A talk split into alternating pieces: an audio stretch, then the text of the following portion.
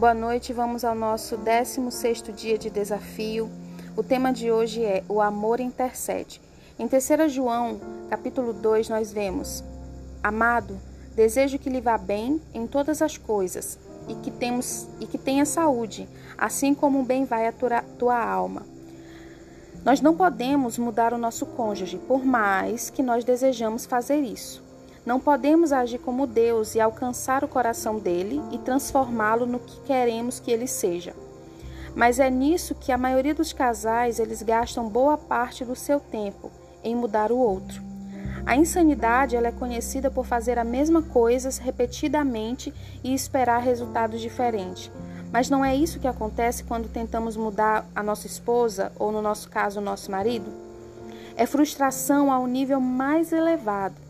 Em algum ponto, temos que aceitar que mudar o nosso cônjuge é algo que não podemos fazer. Mas aqui está o que podemos fazer. Nós podemos ser como um sábio fazendeiro. Um fazendeiro, ele não pode para fazer de sua semente uma colheita frutífera. Ele não tem esse domínio. Ele não pode exigir, manipular ou discutir com a, com a semente para que ela gere frutos. Mas ele pode plantar a semente em um solo fértil, regá-la e prover nutrientes, protegê-la das ervas daninhas e então entregá-la nas mãos de Deus. Milhões de fazendeiros vivem deste processo há séculos. Eles sabem que nem todas as sementes germinam, porém a maioria crescerá se plantada em solo apropriado e se receber o que precisa.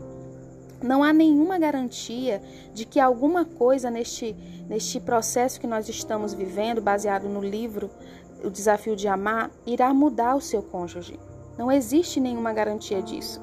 E além disso, o objetivo não é esse. Pelo contrário, o objetivo nesse processo é lhe desafiar a amá-lo. Se você levar a sério o desafio de amar, há uma grande probabilidade de ocorrer uma mudança pessoal em você, de dentro para fora. E se você realizar cada desafio, o seu cônjuge será influenciado e o seu casamento florescerá diante dos seus olhos. Podem existir ervas daninhas, pode até levar anos, mas independente de como seja o solo onde você está plantando essas sementes, você terá sucesso. O que precisa ser feito é retirar as ervas daninhas do casamento. É preciso nutrir o solo do coração do seu cônjuge e então depender de Deus para colher os resultados. Contudo, não somos capazes de fazer isso sozinhos. Precisamos de algo que é mais poderoso que tudo que temos. Esse algo é a oração eficaz. A oração, ela realmente funciona é um fenômeno espiritual criado por um Deus ilimitado e poderoso, e ela produz grandes resultados. Você está a ponto de desistir do seu casamento? Jesus disse para orar ao invés de desistir. Está lá em Lucas, capítulo 18, versículo 1. Está estressado e preocupado? A oração pode acalmar as tempestades. Está lá em Filipenses, capítulo 4, versículos 6 e 7. Você precisa de algo totalmente novo? Abre em Atos capítulo 12, versículo 1 ao 17, e a oração pode fazer a diferença. Deus é soberano, queridas. Ele faz as coisas à sua maneira. Ele não é um gênio em uma lâmpada que realiza todos os nossos desejos, mas ele realmente nos ama e deseja ter um relacionamento íntimo conosco. E isso não acontece sem oração. Existem outros elementos-chave que precisam estar em funcionamento para que a oração seja eficaz.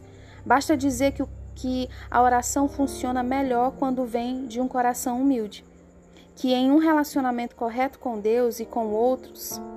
A Bíblia diz: Confessai, portanto, os vossos pecados uns aos outros e orai uns pelos outros. A súplica de um justo pode muito na sua atuação. Está lá em Tiago, capítulo 5, versículo 16.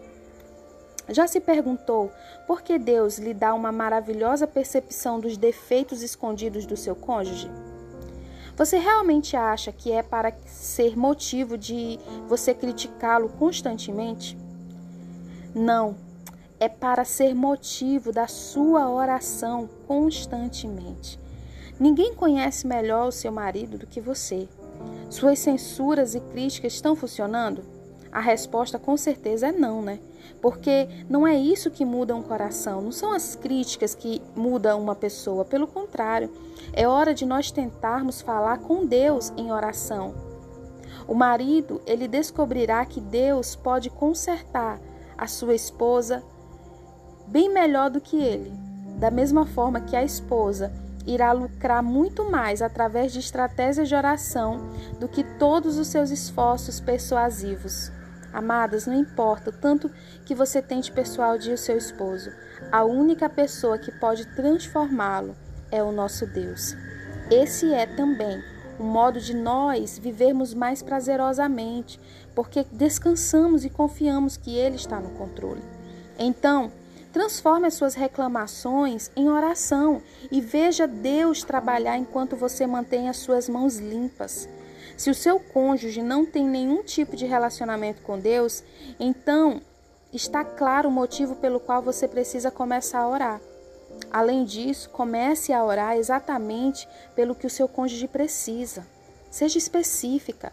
Ore pelo coração, pelas atitudes e pelas responsabilidades dele diante de Deus. Por que eu falo diante de Deus? Porque se ele não temer a Deus, se ele não honrar a Deus, se ele não amar a Deus, dificilmente ele fará isso com você.